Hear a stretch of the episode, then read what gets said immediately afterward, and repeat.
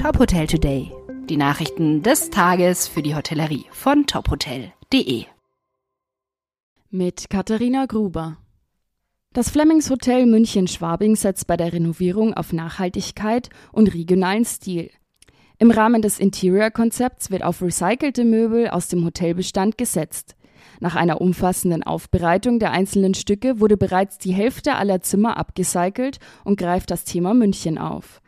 Besonders die Farben Orange, Hellblau und Creme finden sich im Mobiliar sowie den Bodenbelägen wieder.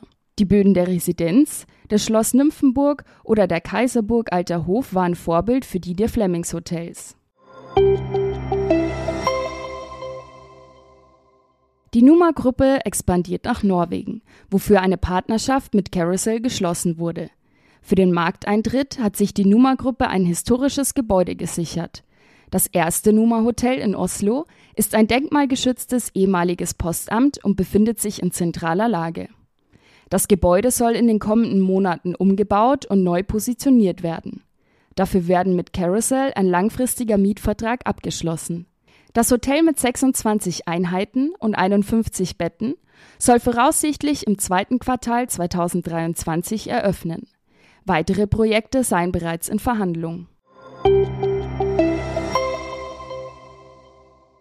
Wynnum Hotels and Resorts und die Palladium Hotel Group haben eine kommerzielle Allianz bekannt gegeben, die die Wynnums Registry Collection um mehr als 6500 Zimmer erweitern wird. Die 14 All-Inclusive Hotels der TRS Hotels und Grand Palladium Hotels and Resorts befinden sich in Mexiko, der Dominikanischen Republik, Jamaika und Brasilien. Weitere Nachrichten aus der Hotelbranche finden Sie immer auf tophotel.de.